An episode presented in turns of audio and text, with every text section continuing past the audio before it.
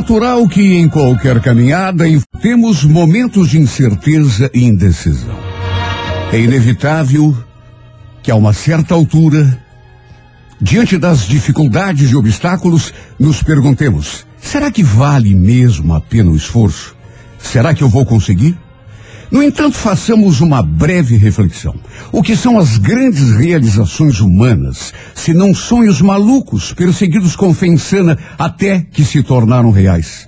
Além disso, que valor pode ter a vida quando o nosso coração suspira por algo e nossa falta de convicção não nos permite lutar por aquilo que desejamos? Que nesta nova manhã, Dediquemos aos obstáculos apenas o tempo necessário à elaboração de um meio de superá-los sem apelação. Que os momentos de incerteza sejam literalmente atropelados por atitudes convictas e objetivas de quem não tem tempo a perder. Que reduçamos as dificuldades à sua real dimensão. Lembrando que elas não foram suficientemente grandes sequer para impedir que o homem chegasse à lua por mais absurdo e impossível que isso pudesse parecer.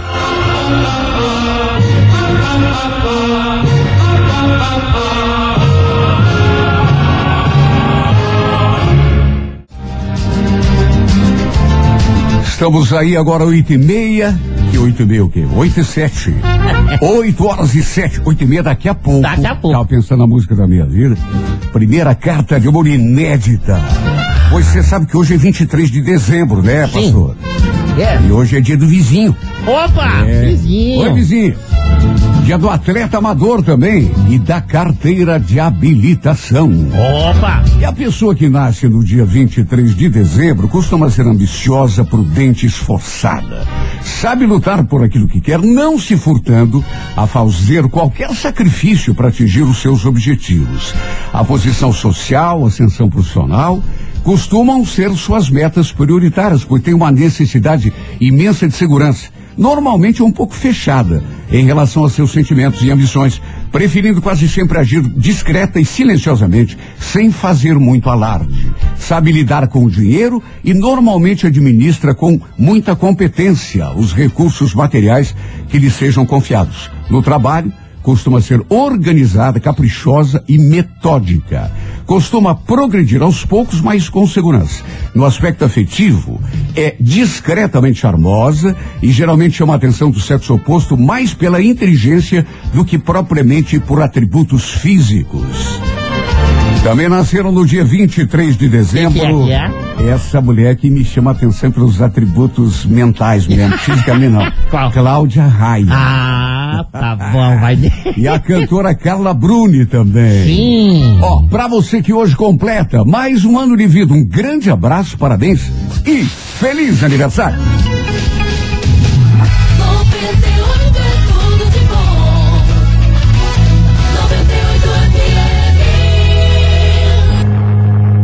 Agora são 8 e 14. Momento de erguermos nosso espírito, elevarmos nosso espírito até o paraíso, onde o Todo-Poderoso habita. É verdade, E sim. agradecer por esse lindo dia que nasce. Graças a Deus. Mais uma oportunidade que temos de realizar os nossos sonhos e buscar a paz tão sonhada. Obrigado, Senhor, por essa nova chance. Aqueles que já acordam derrotados, mas nós que te conhecemos e confiamos em ti, sabemos que o dia que nasce é só de vitórias. Sim, Jesus. Está escrito: o choro pode durar uma noite inteira, mas a alegria virá pela manhã. Pois nasceu amanhã da nossa glória. Hoje nada será capaz de nos desanimar, muito menos de nos derrotar, porque tu, Todo-Poderoso, é nosso escudo e sustentáculo. És maravilhoso, Pai. O poder de nossos inimigos e problemas não nos amedronta, porque sabemos que tudo isso se esvai, se desfaz como fumaça diante da tua presença e do teu poder. Diante da tua magnitude, Pai. Obrigado, Pai amado. Vimos nesse instante a tua presença não apenas em nosso humilde nome, mas em nome de todos aqueles que sofrem, Sim, Jesus. dos que se sentem abandonados e esquecidos, dos infelizes e injustiçados. Dos que se sentem cansados e não têm mais esperanças. Que todos possamos sentir nesse instante o teu poder a nos erguer do chão. Estende tuas mãos, Pai. Intercede, Senhor, em nome dos doentes, dos desempregados que já acordam com a necessidade imensa de conseguir um meio digno de sobreviver. Sim, Jesus. Abençoa as mães e pais de família do mundo inteiro na luta diária pelo pão de cada dia. E protege nossos filhos contra as armadilhas do mundo. Nosso espírito já está repleto de fé. Porque sabemos que quando confiamos em Ti, milagres acontecem. Sim, Jesus. Por mais assustadoras que pareçam as dificuldades. Sabemos que estás a nosso lado segurando a nossa mão. E quando estás a nosso lado segurando a nossa mão, quem ousará estar contra É, nós? Jesus. Está escrito: dez mil cairão à nossa direita, mais mil à nossa esquerda, mas nós não seremos atingidos. Hoje e sempre, por toda a eternidade, o Senhor é nosso pastor e nada nos faltará. Amém. O Senhor é nosso pastor e nada nos faltará. Amém. Abençoa nosso dia, meu Deus. Abençoa esta quarta-feira e faz dela o melhor dia da nossa vida. O começo da nossa vitória.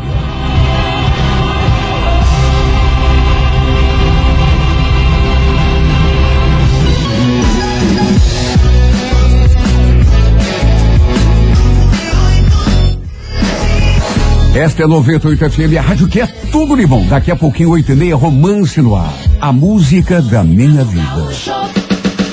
Alô Curitiba, alô Curitiba, de norte a sul.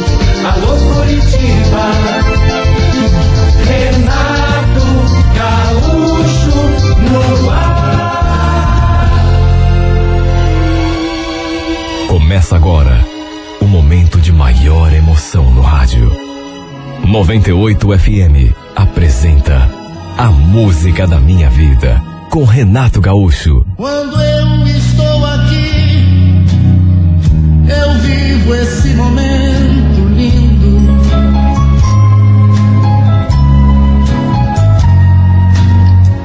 Olhando pra você e as mesmas emoções sentindo.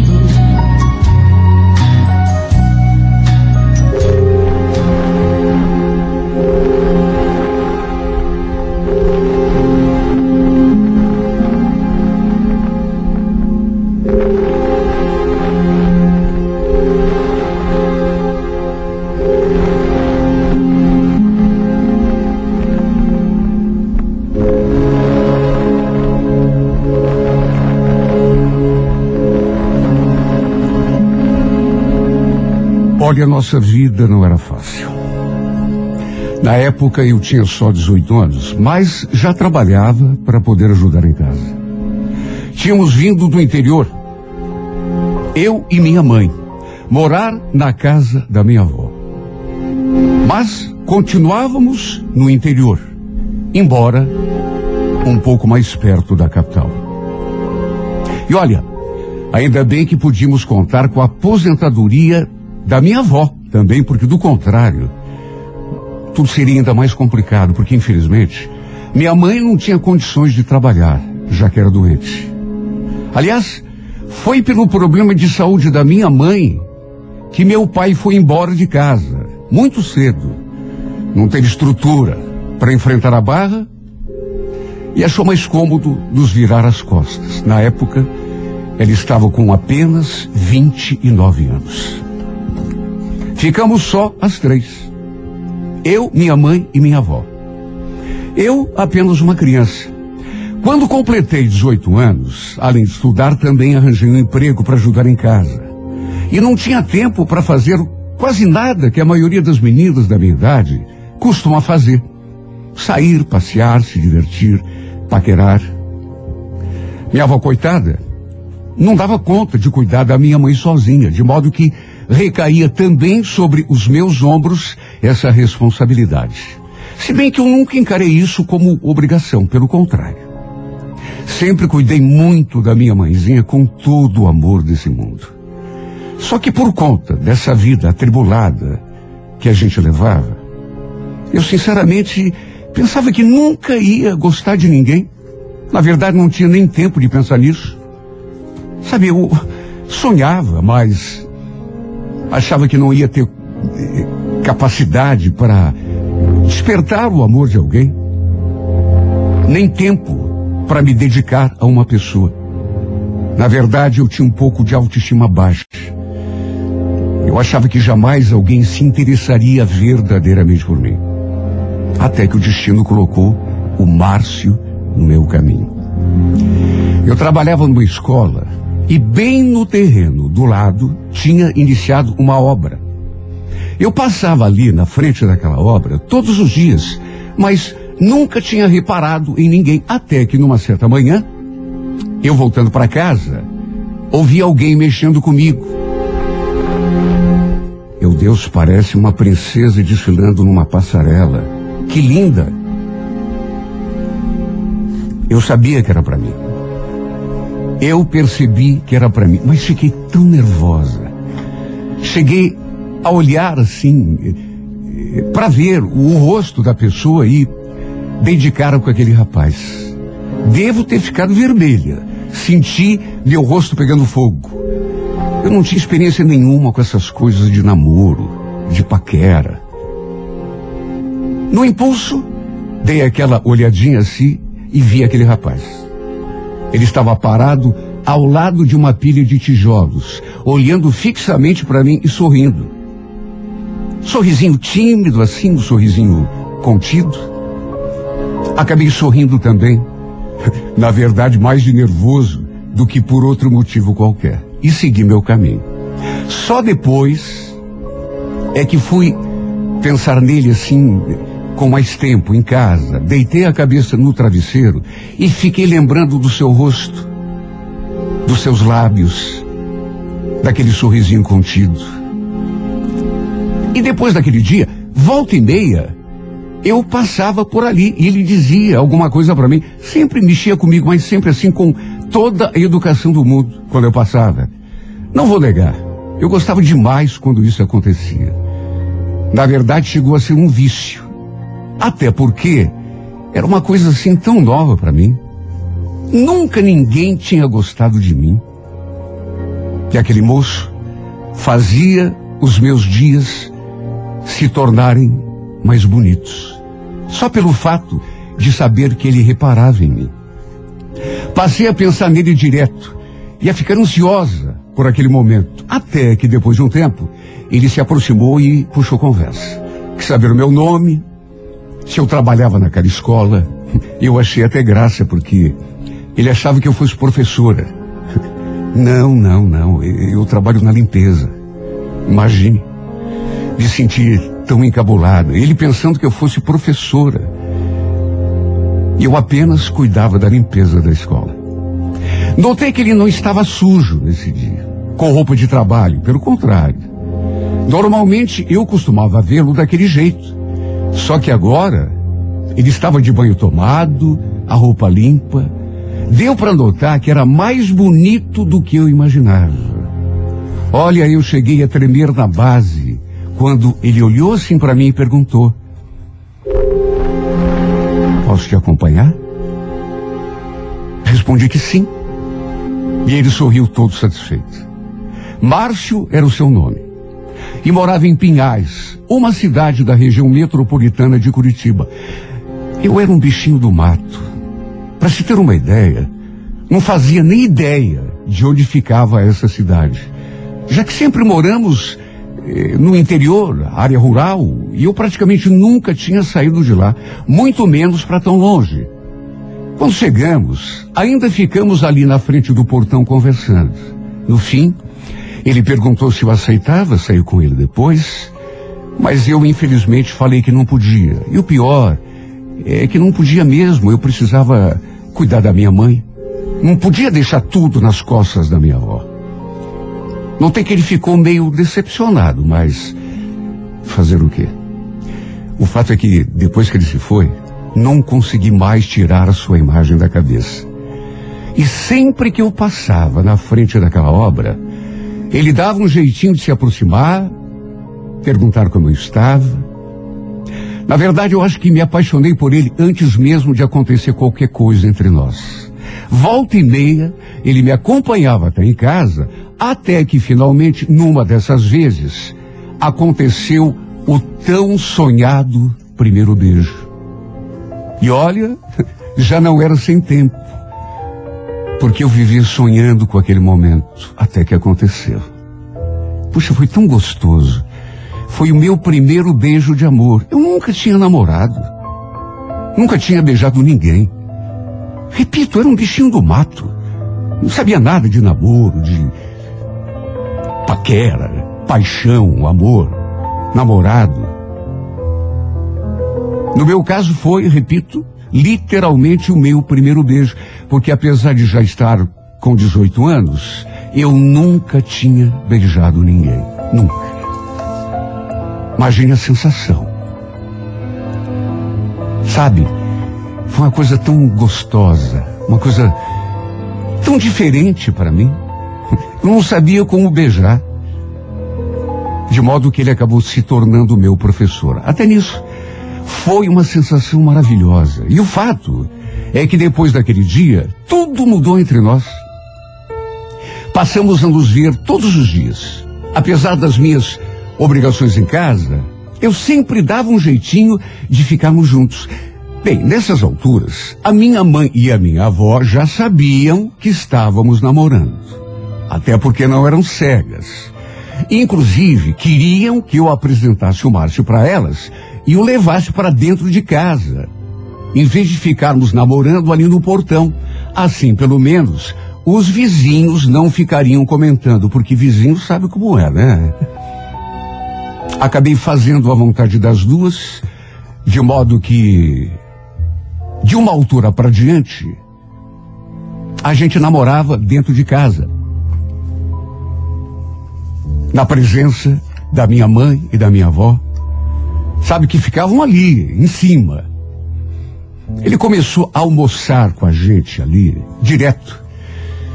E depois a gente ficava namorando, final de semana, principalmente. Sabe, a cada dia que passava, eu me apaixonava mais e mais.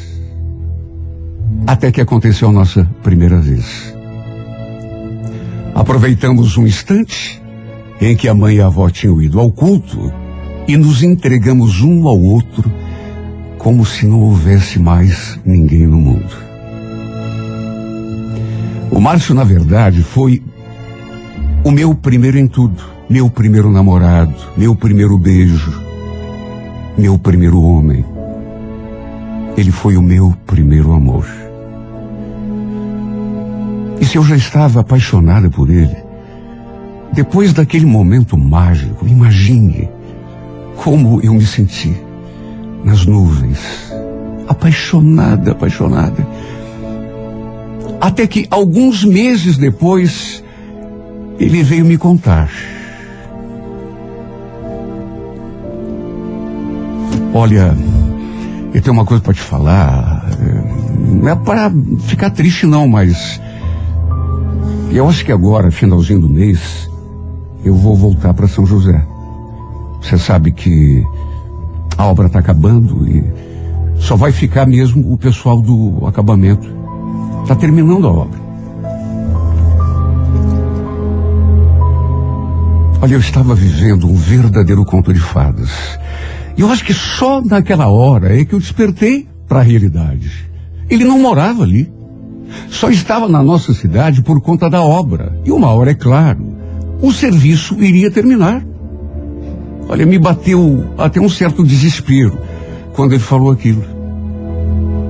Ele também estava tão triste, tanto que a certa altura olhou assim com os olhos tristes e falou: Puxa vida, Lúcia, eu estou gostando tanto de você que não sei como vai ser a minha vida, viu? Quando eu for embora. Você sabe que eu nunca gostei tanto de alguém? Se bem que você poderia ir comigo, né? O que, que você acha? O que, que eu achava? Ele queria saber. Eu achava o máximo Só que não podia. Eu queria muito ir com ele, mas de que jeito? Eu precisava cuidar da minha mãe. E foi isso que eu disse a ele. Márcio, querer eu quero, mas tem a minha mãe, a minha avó. Não sei se elas vão deixar. Na verdade, eu nem posso ir para lugar nenhum. Quem que vai cuidar da minha mãe? A avó não dá conta sozinha. É, eu sei, eu sei, você tem razão, mas. Sei lá, conversa com ela, de repente a gente encontra um jeito. Eu queria tanto que você fosse comigo. Gente podia se casar e, pelo menos no começo, morar na casa da minha mãe. Já pensou? Nós dois casados, acordando todos os dias, juntinhos ali. Primeira imagem daquele dia é olhar assim para o lado e ver que o outro está ali. Não seria bacana? Estou tão apaixonado por você, Lúcia. Queria tanto que você fosse comigo, se tornasse minha mulher. Como eu queria, meu Deus, como eu queria. Era o que eu mais queria na vida, mas, repito, não tinha como. Não ia abandonar minha mãe. Essa minha avó sozinha não dava conta. Quando falei em casa, sabe, porque eu falei, mesmo sabendo que não tinha jeito, eu falei, e, e a reação, claro, não poderia ter sido outra. Minha avó não gostou. E a Isaura, Lúcia, você sabe que eu não consigo cuidar dela sozinho. A gente depende de você e de mais a mais. Não sei se é uma boa ideia você morar assim tão longe de nós, viu? Ainda menos numa cidade grande. E esse rapaz aí parece gente boa, mas você mal conhece ele. Eu sabia de antemão que elas não iam gostar. Depois, a mãe também se mostrou contrariada. Eu fiquei triste mais que remédio. Na verdade, eu já imaginava. De mais a mais, eu jamais seria capaz de virar as costas para minha mãe e para minha avó. Nunca, nunca. Conversei com o Márcio depois, expliquei a situação. Disse que não tinha mesmo jeito de ouvir. E ele também ficou triste. Sabe, ficou desanimado. Dizendo que, se pudesse, traria todas nós com ele, mas não tinha condições. De modo que o convite era mesmo só para mim. Vivemos aquelas últimas semanas do modo mais intenso que se possa imaginar. Como se fossem os últimos dias das nossas vidas. Eu chorava tanto, tanto. Quando não estava com ele, a minha vida era só chorar. Só de pensar que dali a alguns dias ele voltaria lá para a cidade dele e talvez a gente nunca mais se visse. Eu já estava sofrendo por antecipação. Até que chegou o dia da sua volta. E como eu já previa, foi um dia triste e melancólico demais. Olha, só não digo que foi o pior, porque depois que ele se foi, a verdade é que todos os dias foram horríveis para mim. Foram todos dias de tristeza, de saudade. Antes de embarcar no ônibus, ele prometeu que ligaria, a gente ia continuar se falando por mensagem. E quando ele pudesse, voltaria para me ver. Que era para eu ficar esperando. Ah, se eu soubesse tudo o que ia acontecer. Sabe, não bastasse aquela saudade doída, a falta que ele me fazia. Algumas semanas depois, descobri que estava grávida. Olha, foi o caos ali em casa. Só Deus sabe as coisas que ouvi da minha avó e da minha mãe. Eu fiquei arrasada, sem saber o que fazer da minha vida. Sabe, nós três, três mulheres sozinhas e agora eu esperando um filho. Se bem que depois que passou aquele primeiro momento de, de, de susto, de pavor, eu não posso esconder que também fiquei tão feliz só de saber que tinha um pedacinho do Márcio crescendo aqui dentro de mim. Só que meus dias de angústia estavam só começando. A minha gravidez foi de risco, problemática demais, acabei engordando muito minha pressão se descontrolou. Imagine a situação ali em casa. Três mulheres dependendo uma da outra. E eu grávida ainda. Olha, eu passei toda aquela gravidez chorando. O que mais acabava comigo era a saudade que eu sentia do Márcio. Para piorar, ainda perdi meu celular. De modo que acabamos perdendo ah, praticamente a, a forma eh, mais fácil de contato que tínhamos. Se bem que até aquele momento ele não tinha mandado mensagem nenhuma. De qualquer modo, ele tinha prometido que eh, quando pudesse voltaria para me ver, só que os meses foram passando ele não dava sinal de vida e o meu desespero aumentava. Ele também tinha o meu endereço. Poderia me escrever. Mas nem mesmo uma carta ele foi capaz de me mandar, pelo menos para dar notícias. Nada. Graças a Deus, pelo menos em relação ao meu parto, tudo acabou dando certo. Pelo menos isso. Dei à luz uma menina miudinha, miudinha, pequenininha, mas linda, fofinha, fofinha. Um, verdadeiro anjinho em forma de gente. A quem dei o nome de Maria Luísa. Eu sempre achei esse nome tão bonito. Dei o nome da minha filha, Maria Luísa. Ah, meu Deus, como eu queria que o Márcio estivesse ali comigo. Como eu rezei para que de repente acontecesse um milagre. E ele se materializasse ali, do lado da minha cama, e pegasse a nossa filhinha nos braços. Como eu queria, meu Deus, como eu sonhei com isso. Só que, infelizmente, por mais que eu tivesse sonhado e desejado, isso não aconteceu. Pelo jeito. Eu não devia ser tão importante na sua vida como ele vivia dizendo. Sabe, o que mais me doía era que ele nem sabia que eu tinha ficado grávida e que ele já era pai. O fato é que nossa vida ali, naquela casa, se tornou ainda mais sofrida. Já que nessas alturas vivíamos somente da aposentadoria da minha avó, faltava de tudo. Nessas alturas, confesso que eu já tinha perdido a esperança de voltar a ver o Márcio de novo. Às vezes, eu ficava tão triste. Sabe, me dava uma moleza no corpo só de pensar que nenhuma carta ele tinha mandado. Passava o dia todo chorando. Me perguntando, será que ele me esqueceu? Nessas horas, quando me via daquele jeito, a minha avó implicava comigo. Até porque ela sabia o motivo das minhas lágrimas. Pare de choramingar, menina. Encare a realidade. É você e a tua filha agora. É que eu sinto tanta saudade dele, vó. Ele me amava tanto. Eu sei que ele me amava. Deve ter acontecido alguma coisa. Por isso ele. Claro que aconteceu. Ele voltou lá para a terra dele, conheceu outra menina. E depois de uma semana, nem lembrava mais que você existia. Não, vó. Não.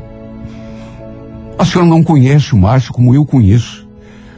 Ele não é assim. Eu sei que ele não é assim. Pare de se torturar, menina. E abra os olhos para a realidade. Isso não é novela. Isso é a tua vida. E na vida real, acredite na tua avó. Não tem príncipe encantado. Não tem. Quando ela falava assim, aí mesmo é que eu me debulhava em lágrimas. Começava a chorar e não parava mais. Se bem que com o passar do tempo eu fui entregando os pontos, percebendo que, por mais dura que a minha avó fosse comigo às vezes, no fundo ela tinha razão. Eu precisava acordar para a realidade. Parar de acreditar em contos de fada. E foi assim que fui tocando a minha vida. Até que algum tempo depois, comecei a trabalhar novamente. Deixava minha filha com a avó, em casa, e ia para a rua ganhar o nosso sustento. continuava triste, claro que continuava triste. Mas já estava mais conformada. Além do mais, eu tinha uma filha para criar. Minha avó tinha razão nesse ponto. Minha filha só tinha a mim. Tudo bem que tinha a avó, a mãe, mas minha mãe com aquele problema de saúde, a minha avó cuidando da minha mãe. Era uma responsabilidade minha. E a minha mãe, infelizmente, a cada dia que passava, piorava. Eu não podia descuidar da minha família, as pessoas que realmente me amavam, e por conta de uma desilusão. É como dizem: ninguém morre de amor. E eu decidi que não seria a primeira. Até que um, um dia, alguns meses depois, creio que quatro, cinco meses depois, lembro que eu saí do serviço e, ao descer do ônibus, percebi que havia uma caminhonete, um carro, assim, diante do portão da nossa casa. A primeira coisa que eu pensei foi na minha mãe. Às vezes, quando ela passava mal, um vizinho eh, aparecia para levá-la até o postinho ou então para comprar algum remédio. E eu fiquei me perguntando quem seria aquela pessoa, já que a gente quase não recebia visita. Só podia ser a minha mãe. Quando me aproximei, cheguei assim perto do portão, vi que a chapa do carro, da caminhonete, era de Almirante Tamandaré. Eu nunca tinha ouvido falar nessa cidade. Fazia a menor ideia de onde ficava. Sabe, já entrei em casa, agoniada. Será que tinha acontecido alguma coisa com a minha mãe? Eu entrei preocupada, coração aos pulos. Até que entrei pela porta. E senti as minhas pernas amolecerem. E o meu coração quase saltar pela boca. Quando bati os olhos naquele homem, sentado no sofá, com a minha filha no colo. Quando me viu, ele me encarou assim, visivelmente emocionado. Enquanto minha avó, aquela que não acreditava em príncipes encantados, olhou assim para mim e falou: Olha só quem apareceu.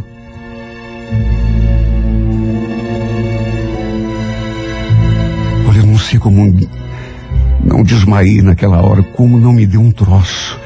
Tamanho foi o choque, tamanha foi a minha emoção. Eu olhava para ele e não acreditava. Mas era ele.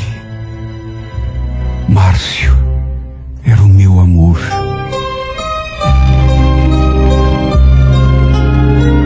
Ele também olhava para mim assim, com um semblante de assustado, de espantado. E o neném no colo. Foi o momento mais emocionante de toda a minha vida. Um momento com o qual eu tinha sonhado tanto, mas que já não acreditava que fosse acontecer um dia. Meu Márcio com a nossa filha nos braços, no colo. Com a voz embargada, eu o cumprimentei, perguntei como ele estava. E ele respondeu assim, meio assustado: Tô bem, e você? A gente tem uma filha? Eu não sabia.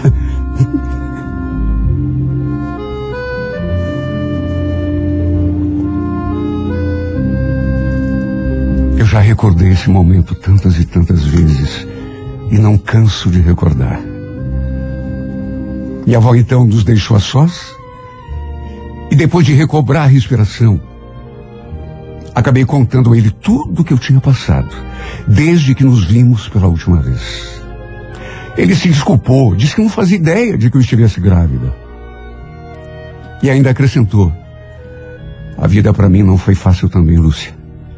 Eu até tentei te ligar naquele número que você me deu, mas não sei, não consegui e. Olha, por mim, eu já teria vindo te ver há muito mais tempo. Mas sabe, nunca dava certo. E eu, eu também não queria vir de mãos vazias.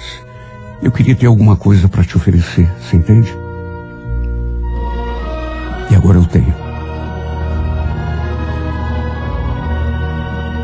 A cada frase que ele dizia.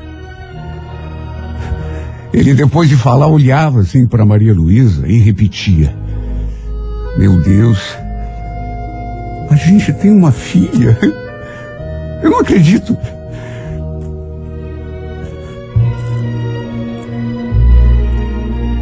Ele então quis saber como estava a minha vida. Cheio de dedos, quis saber se eu estava com alguém. Falei que não, claro que não. Nem tinha tempo para pensar nisso. E ele sorriu. Então, é tão bom ouvir você falando isso porque eu nunca te esqueci, Lúcia, nunca. Eu pensei em você todos esses dias. Senti tanto a tua falta. Eu tive tanto medo que você conhecesse outra pessoa e esquecesse de mim. Eu queria voltar, mas, repito, ia voltar de mãos abanando. Eu queria ter alguma coisa concreta, condição de te levar junto comigo e fazer de você minha mulher. Sofri tanto com a tua ausência. Tanto. Sabe quando você parece ter entrado no paraíso? Eu também continuava a amá-lo. E só Deus sabe o quanto. E ele então me beijou de um jeito tão apaixonado. E naquela hora, não tive mais dúvida, se é que tinha alguma ainda, de que ele era e sempre seria o amor da minha vida. Para minha surpresa, depois ele contou que não tinha ido só me ver. Não. Tinha ido para me buscar. Quero você comigo, Lúcia. De agora para sempre. Você topa ser minha esposa? Mãe dos meus filhos? Dessa e de outros mais que virão. Você aceita? Querer eu quero, mas na verdade, tudo o que eu mais quero na vida. Só que você sabe, eu não posso deixar minha mãe e a minha avó aqui sozinhas. Mas quem disse que você vai deixá-las sozinhas? Vão as três, quer dizer. Eu vim preparado para levar três mulheres, mas parece que agora a conta aumentou, né? Pois eu levo as quatro. O que você acha? Aceita?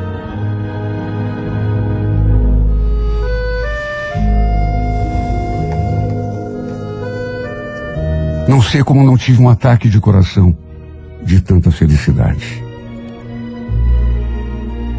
Jamais vou conseguir esquecer aquele dia. Mesmo que se passem mil anos, aquela cena vai ficar gravada aqui na minha memória para todo sempre. Viemos para Almirante Tamandaré, de mudança. A mãe e a avó Emília vieram também. E nossa filhinha, claro, no meu colo. Sabe quando você não acredita? Parecia um sonho. Poucas semanas depois, a gente se casou no cartório, ele registrou a Maria Luísa.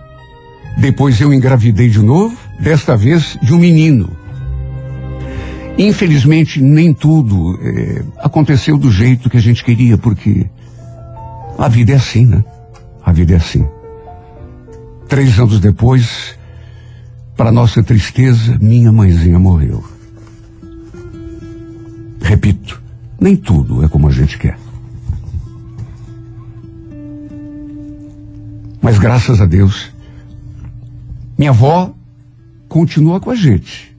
Firme, forte, com saúde. Depois ainda tivemos mais um filho.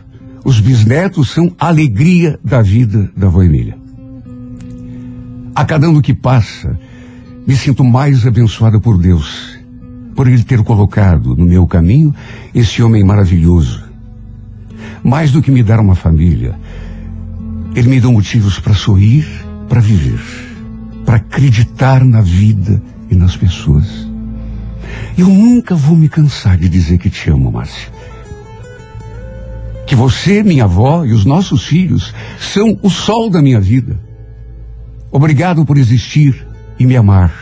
Obrigado por me provar que, embora sejam raros, ao contrário do que a minha avó Emília acreditava e falava, inclusive, os príncipes encantados ainda existem. E eu tive a sorte de encontrar o meu, que é você, meu amor, a quem vou amar até meu último suspiro. Te amo. Come here, baby.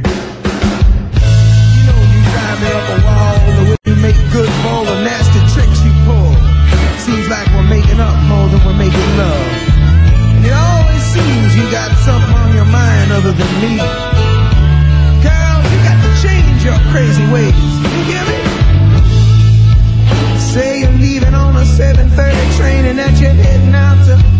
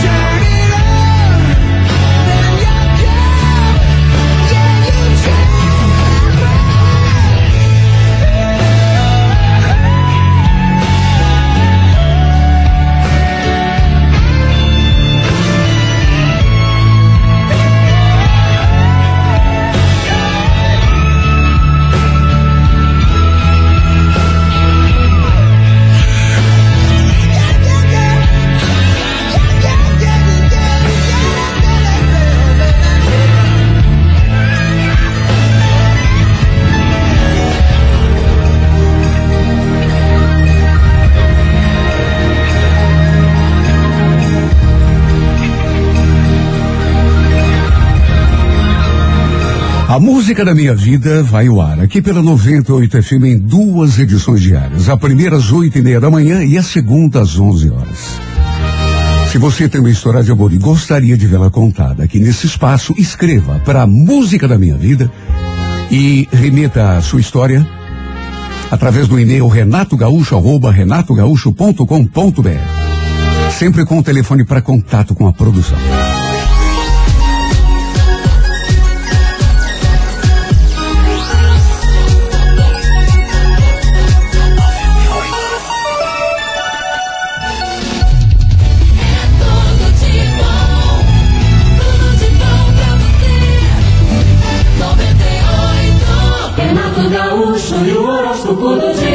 Você do signo de Áries. Ariano, Ariana, domine a impaciência e a intransigência na relação com as pessoas. Mesmo que perceba alguma posição tua contrariada, uma vontade não sendo respeitada, finja-se de surdo e de cego. Às vezes é o melhor, viu? No romance, é preciso a gente se impor. Agora, não seja radical. É? Porque às vezes também é necessário a gente ceder um bocadinho. A cor é laranja, número 38, horas 5 da tarde. Alô, Toro, bom dia. Taurino, Taurina, Evite críticas e confrontos, tanto no relacionamento familiar quanto no ambiente de trabalho. Ficar ressaltando os defeitos dos outros, infelizmente, nunca corrigiu ninguém, né? O máximo que acontece, é, num caso assim, a pessoa ficar de bico. No romance, não depende exageradamente da atenção de ninguém para se sentir feliz. A cor é vermelha, número 14, hora 11 da manhã. Gêmeos, bom dia. Geminiano, afobamento e ansiedade são duas coisas que seguidamente comprometem os resultados das tuas iniciativas. Pare com isso. Saber esperar é sinal de maturidade. Você não vai conseguir apressar aquilo que tem tempo certo para acontecer. No amor, saiba se valorizar, sem, no entanto, passar uma impressão de arrogância ou de convencimento, viu? A Coreia Azul, número 83, hora 8 da noite. O. Alô, câncer. Não permita que tua habitual humildade te mantenha numa posição secundária em relação aos outros, viu, câncer? Às vezes, em nome da educação, da consideração, não sei mais o quê, a gente acaba deixando que os outros usufruam daquilo que deveria ser nosso por direito. Tá certo isso? Claro que não. Ué, no amor, perceba que às vezes é melhor enfrentar uma situação do que ficar adiando eternamente uma atitude que você sabe que deve tomar.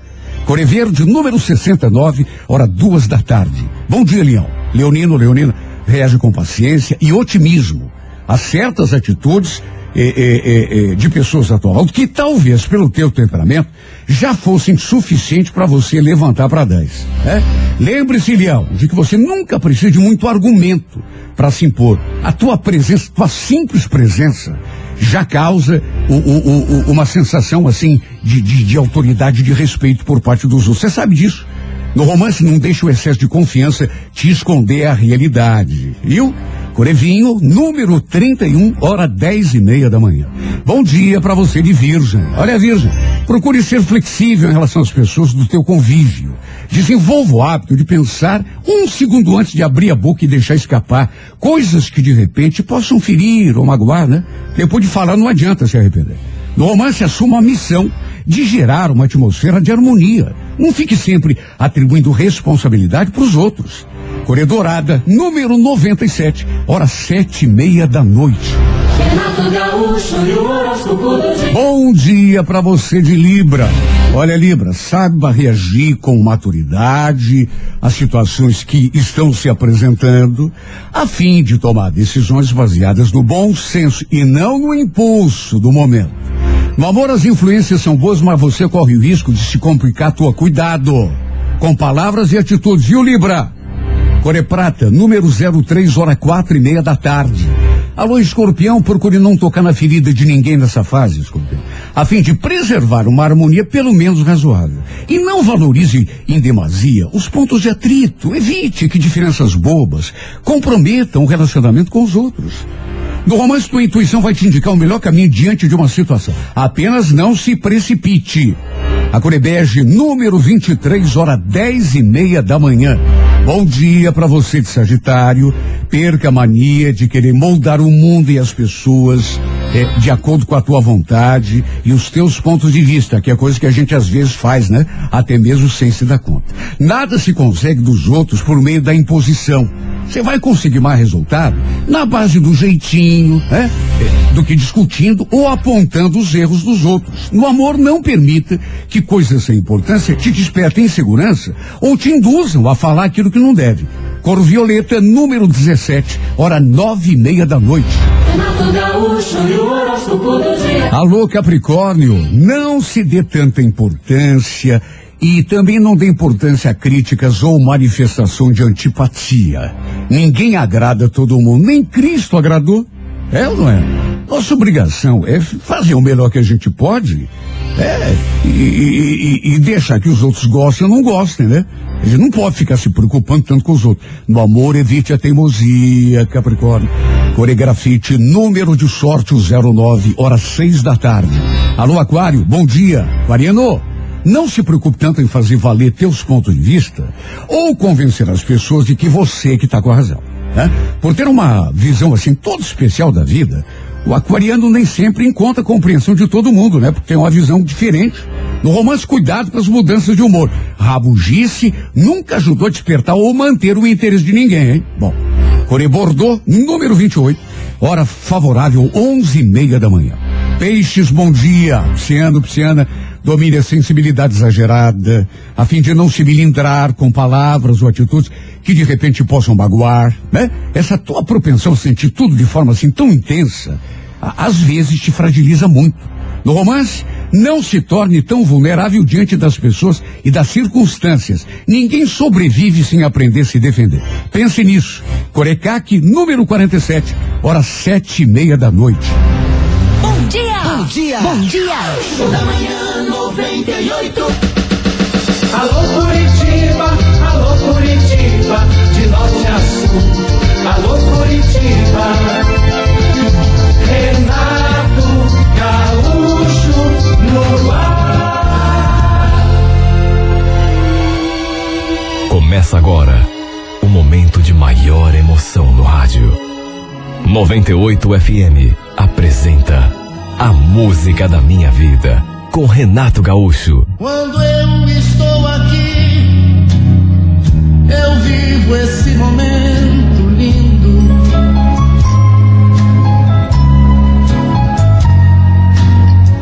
Olhando pra você e as mesmas emoções sentindo.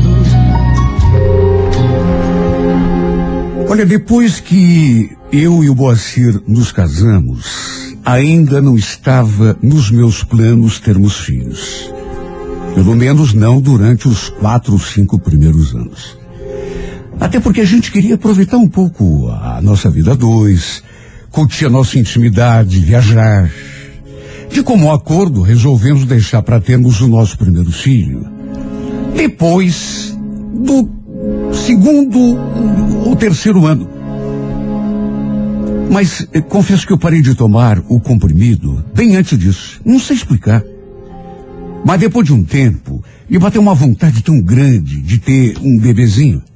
A filha de uma vizinha da minha mãe te- teve uma menina por aqueles dias. E só de ver aquela menininha linda, sabe, aquela coisinha fofinha, isso acabou despertando em mim um instinto materno. Tentei engravidar de todas as formas, mas entrava mês, saía mês e nada. Depois de muitas tentativas, conversei com meu marido e contei que tinha parado de tomar comprimido. Ele ficou me olhando assim, sem entender nada. Ué, não foi você mesmo que falou que não queria ter filho por enquanto? Pois é, eu sei, mas. Aí eu comecei a pensar e. Já faz quatro meses que eu tô tentando engravidar e nada. Será que eu tenho algum problema? Claro que não. Essas coisas não são assim. A gente tem que continuar tentando. É coisa de tempo. Olha, essa era a minha esperança. Só que os meses foram passando e a cada final do meu ciclo era uma frustração atrás da outra. Na família do meu marido não se falava de outra coisa. Sempre que íamos visitar a minha sogra, ela dava um jeitinho de entrar naquele assunto.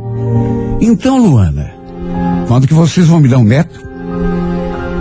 Eu sempre respondia do mesmo jeito. Bom, a gente está tentando, dona Carla. Meu marido ainda completava, assim, na base da brincadeira. Calma, mãe. A gente está praticando. Não vai ser por falta de tentativa, viu? No fim, tudo terminava em risadas. Até eu ria. Pelo menos no começo. Porque com o tempo, tudo isso começou a me afetar, a me preocupar, a mexer com a minha cabeça. E eu fui parando de levar as, as coisas assim tão na brincadeira. Puxa vida, não era normal. Algum motivo devia existir para que eu não conseguisse engravidar. Só que eu fui deixando o tempo passar, acreditando que as coisas iam acontecer naturalmente. E quando me dei conta, já fazia dois anos e meio que estávamos casados. E nada de filho. Até que conversando com uma colega no trabalho, ela me sugeriu procurar ajuda médica. Numa dessas, sei lá, eu podia ter algum problema. Ou então meu marido. Conversei a respeito com o Moacir e num primeiro momento ele reagiu até de um modo meio machista. Falou que não tinha problema nenhum. Que com ele estava tudo bem. Sabe, eu não o tinha acusado de nada. Não falei abertamente que o problema estava comigo, mas. Bom, perto de completar os três anos de casados, marquei uma consulta. O médico pediu os exames. No fim, para minha tristeza, foi constatado que eu realmente tinha um problema e por isso não conseguia engravidar. Olha, foi uma tristeza para mim. Até cheguei a começar um tratamento e levei a sério durante algum tempo, só que infelizmente, depois, através de mais exames, o médico me deu a triste notícia de que infelizmente nem tratamento adiantaria. Eu não conseguiria engravidar. Olha, foi uma frustração. Era um sonho que o médico deixou muito claro.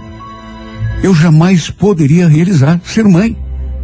Pelo menos não de uma criança nascida do meu ventre.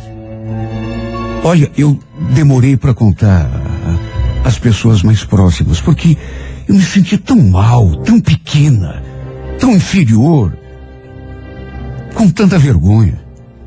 Mesmo que soubesse que não tinha culpa. Me senti tão. Olha, me senti a última das mulheres. Não poderia gerar um filho na minha barriga. Além de não poder realizar aquele que também era o sonho do meu marido. Eu senti que o Moacir ficou arrasado. Mas, graças a Deus, pelo menos isso, ele ficou do meu lado.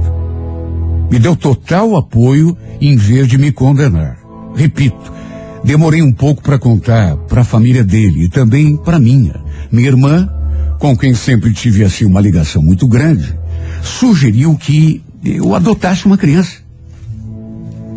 Mas já na primeira vez que eu tentei tocar nesse assunto com o Moacir, ele deixou muito claro que não estava de acordo. Adotar? Mas nem pensava. Não quero. Se for para ter filho, quero ter filho de verdade, do meu sangue. Senão, deixa como tá.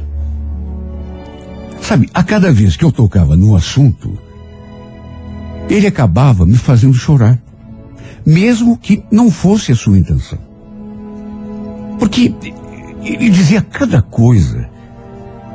E a cada negativa da parte dele, eu sentia que meu sonho de ser mãe ficava mais e mais distante, mesmo sendo assim de maneira indireta. Adotando uma criança. Até que um domingo, minha irmã apareceu ali em casa para almoçar com a gente. E depois a gente ficou ali na sala conversando, nós três, eu, ela e o Moacir. Até que pelas tantas, ela entrou no assunto. E aí, Luana? Já resolveram o que vo vocês vão fazer? Vão adotar? Estranhamente, meu marido não falou nada. Mesmo sabendo que ele era contra.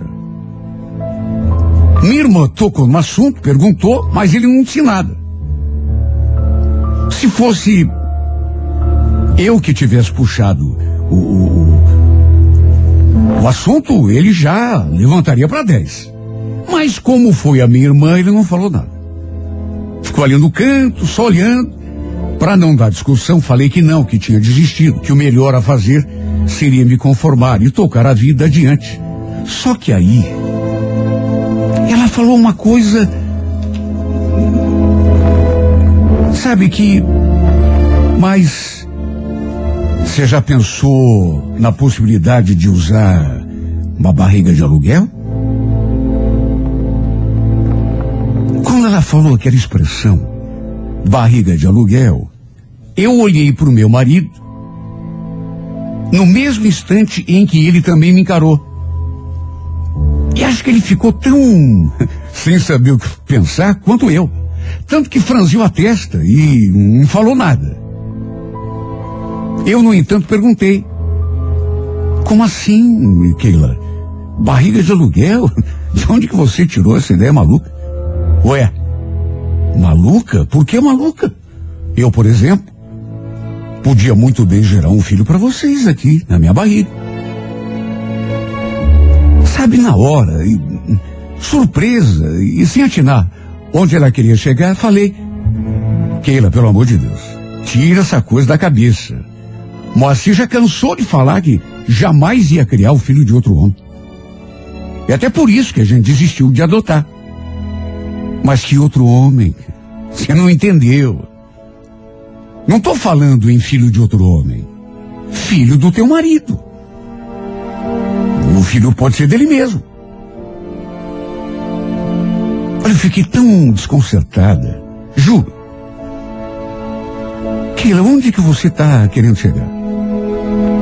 Ué, eu impresso a minha barriga, por isso que se chama barriga de aluguel.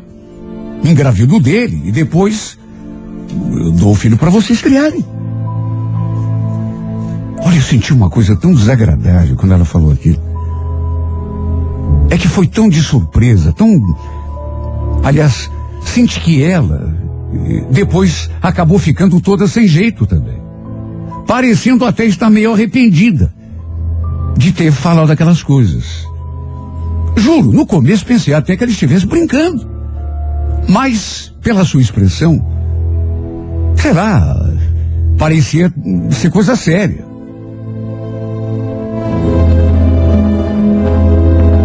Até que ela confirmou que estava realmente falando sério. Sabe, apesar do susto inicial, confesso que depois fiquei com aquilo na cabeça, meio sensibilizada por aquele gesto. Jamais podia imaginar que a minha irmã pudesse ser capaz de um gesto daquela grandeza para mim. Ela sempre foi muito despreendida. A gente sempre se deu muito bem, mas antes que eu falasse qualquer coisa, no entanto, meu marido se antecipou. Olha aquilo. Gostei da ideia, viu? Da minha parte, tô dentro. Só tem que ver com a Luana aí, o que, que ela acha, né? Aliás, tem outra coisa. A gente não tem dinheiro para fazer isso numa clínica. Fazer uma inseminação artificial deve custar os olhos da cara, né? Sabe, os dois ficaram ali conversando na minha frente. E a impressão que eu tive foi de que eu nem estava a, a, ali com eles. Porque eles começaram a conversar entre si como se eu não estivesse ali. Até que com a cara assim, é, safado, mesmo que me estivesse brincando, ele falou: Bom, eu tenho uma solução. Não sei se todo mundo vai gostar, mas é, já que é uma coisa que a gente sabe que é muito cara, se a Luana concordar, a gente podia fazer tudo assim do modo tradicional. Você deixa, amor? Claro que ele estava brincando. Mas foi uma brincadeira de que, confesso, eu não gostei nada. No mínimo, uma brincadeira de muito mau gosto. Tanto que eu olhei para ele e falei: Mas que bobagem. Será que você pensa antes de abrir a boca, moça? O que, que você quer? Você está querendo meu consentimento para deitar com a minha irmã? Você não tem vergonha de, de fazer uma proposta dessa? Calma, amor. Tava brincando. brincando, é? Brincadeira muito da sem graça, viu? Minha irmã percebeu que eu fiquei bravo. Até porque, meu Deus, como não ficaria? E como percebeu que eu tinha ficado zangada, já foi se levantando. E. Olha, gente, eu falei tudo isso só porque queria ajudar, mas. Melhor a gente deixar isso pra lá, não quero vocês brigando por minha causa. Aliás, já tá na minha hora, tô indo. Olha, mesmo ela indo embora, o clima ficou péssimo entre mim e o meu marido. E repito, nem poderia ser de outro jeito, porque mesmo de brincadeira, sabe, brincadeira muito sem sentido. Não gostei do que ele falou. Mas não gostei mesmo. Ah, você não percebe que eu tava brincando? Sabe, tem coisa que não dá pra falar nem de brincadeira. Pra ser sincera, pensando bem, também achei péssima aquela ideia da minha irmã de gerar um filho nosso na barriga dela. Principalmente se pra engravidar, ela tivesse de ir pra cama com o, o meu marido. Já que, segundo ele, era uma coisa que custava muito caro, se feito numa clínica. E devia custar mesmo, imagine, exame, remédio, o procedimento em si. Os médicos envolvidos na. A gente realmente não tinha condição financeira para arcar com uma operação dessas. Não dava nem para cogitar. De modo que o melhor mesmo era esquecer aquilo e nos conformar com a situação. O problema é que não consegui mais tirar aquela história da cabeça. Principalmente por conta daquela brincadeira sem graça que ele tinha feito. Só de imaginar meu marido na cama com a minha irmã, eu chegava a ter calafrios. Olha, passei a ter até pesadelos com isso. De tanto que aquele episódio me marcou. Eu comecei a me perguntar, será que ele. Será que ele sentia atração por ela? Será que ele tinha vontade de se deitar com ela? Porque a impressão que me deu naquele dia foi que ele tinha adorado a ideia. Tanto que sugeriu. Mesmo que tenha sido de brincadeira, como ele disse. E ela? Será que sentiu alguma coisa por ele? E por isso até tinha dado aquela sugestão? O fato é que essa história acabou refletindo de maneira negativa no nosso casamento. Além da gente começar a brigar por qualquer motivo, principalmente se o nome da Keila surgisse no meio da conversa, eu também comecei a ficar incomodada quando vi os dois conversando, por exemplo. Sentia ciúme. Ficava pensando bobagem. Tipo que os dois pudessem estar tendo alguma coisa pelas minhas costas. Mesmo não querendo, ficava imaginando coisas. Até na casa da minha mãe. A gente parou de ir almoçar. Íamos praticamente todo domingo, mas até aquilo cessou. Tudo para os dois não ficarem próximos. Olha, eu fazia de tudo para um não ficar perto do outro. De tanto ciúme que comecei a sentir da minha irmã.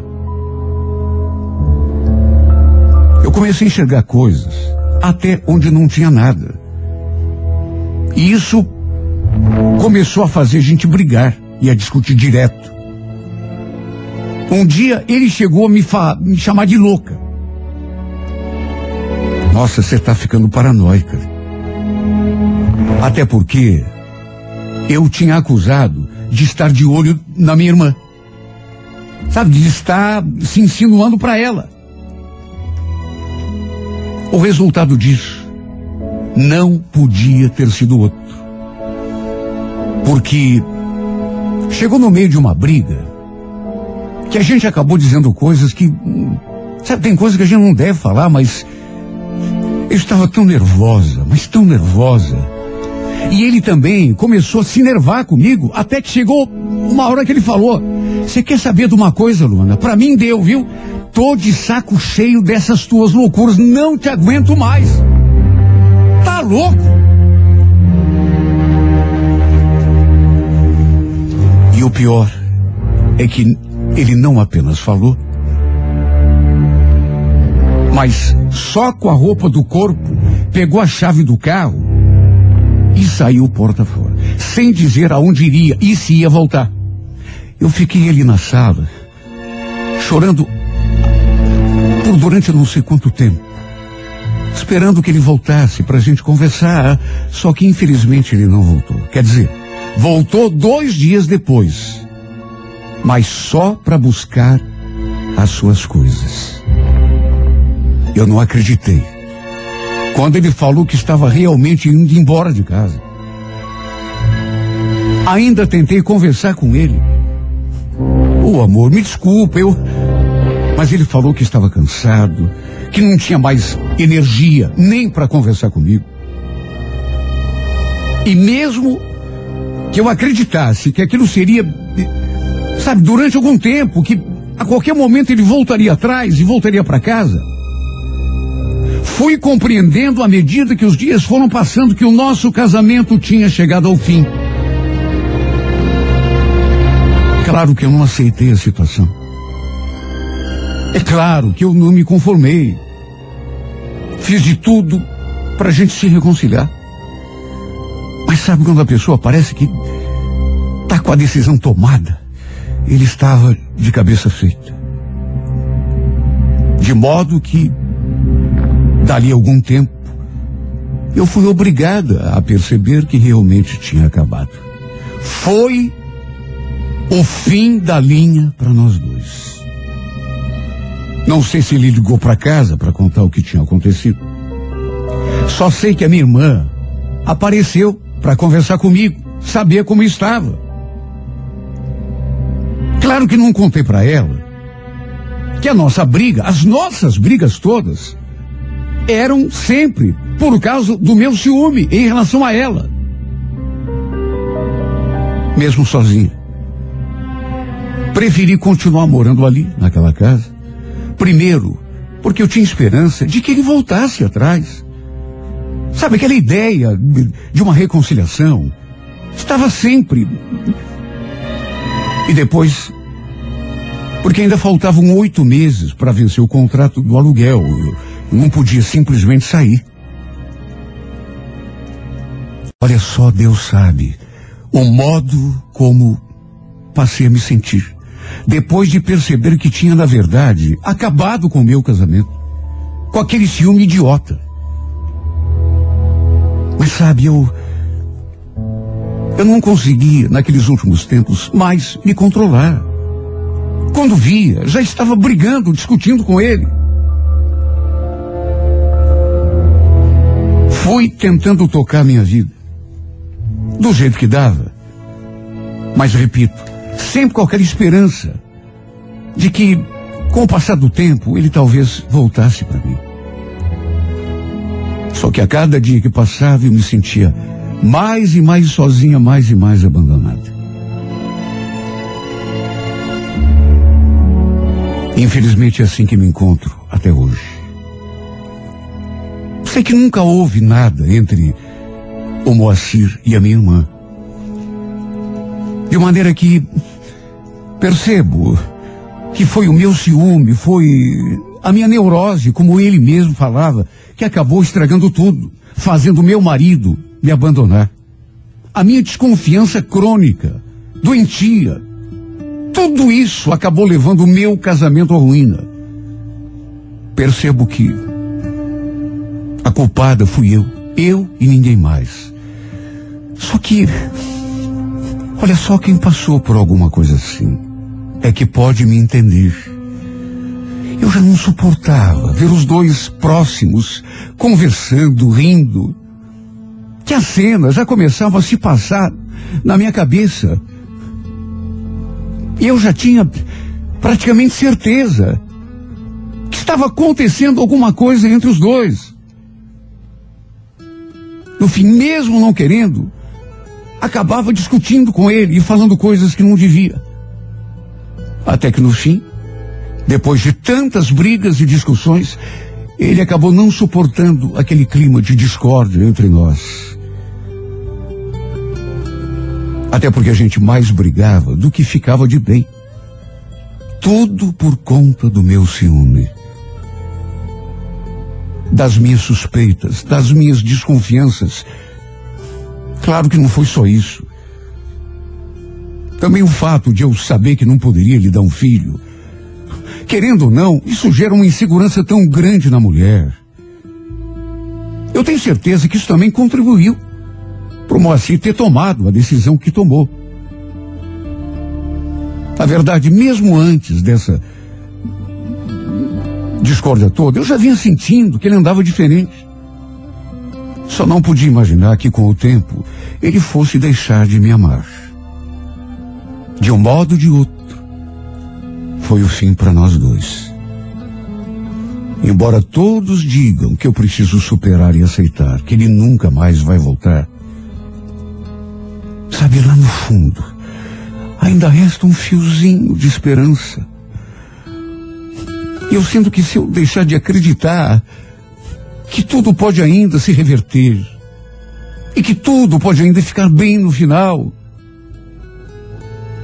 vai ser a mesma coisa que renunciar à vida. Tudo que eu mais queria era vê-lo entrando por aquela porta, me abraçando, me beijando, dizendo que ainda me ama e que está arrependido de ter ido embora. Como eu queria que isso acontecesse. Sabe, mesmo correndo o risco de estar fazendo papel de boba, alimentando uma esperança de algo que nunca vai acontecer. Como eu queria, meu Deus, que esse meu sonho se tornasse realidade. Porque é só esse sonho que ainda me mantém viva.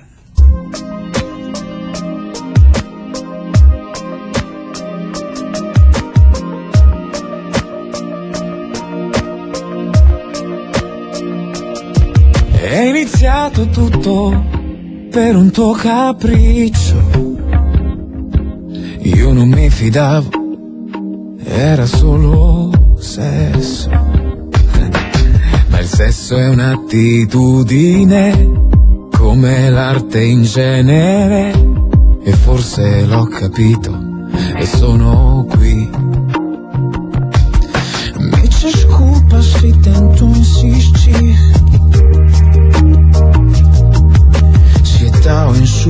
Insuportável ver. Eu sei que eu te amo, te amo, te amo. Eu sei que meio antigo, mas te amo. Desculpa se te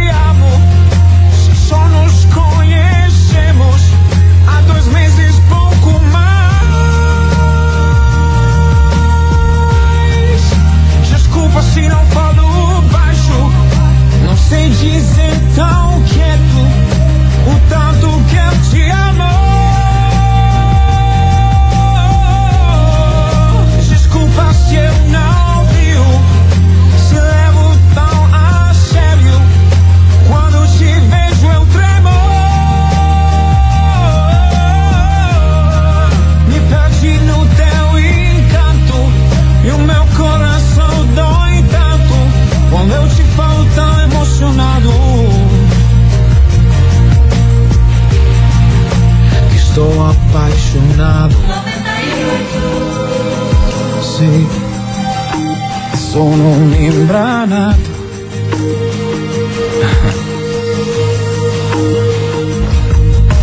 Ciao, come stai? Domanda inutile. Ma me l'amore mi rende prevedibile. Parlo poco, lo so è strano, guido piano. Sarà il vento, sarà il tempo, sarà fuoco. Desculpa se te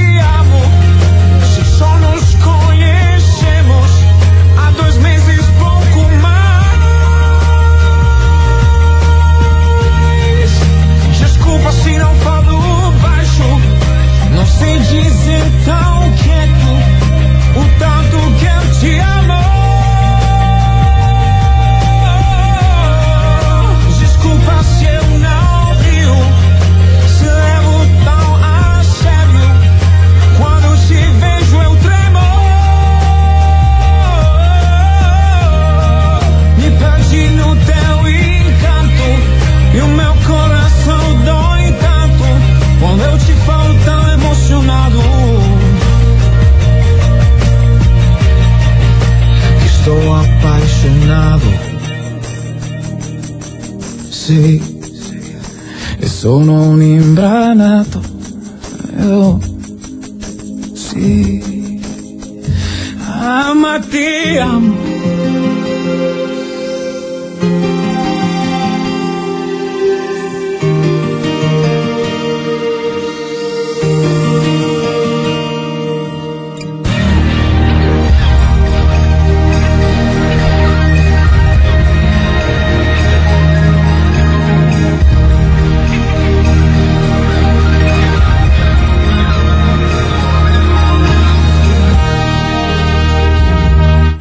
música da minha vida vai ao ar aqui pela 98 FM em duas edições diárias. A primeira às oito e meia da manhã e a segunda às 11 horas. Se você tem uma história de amor e gostaria de vê-la contada aqui nesse espaço, escreva para Música da Minha Vida e remeta através do e-mail renatogaúcho.com.br, sempre com o telefone para contato com a produção.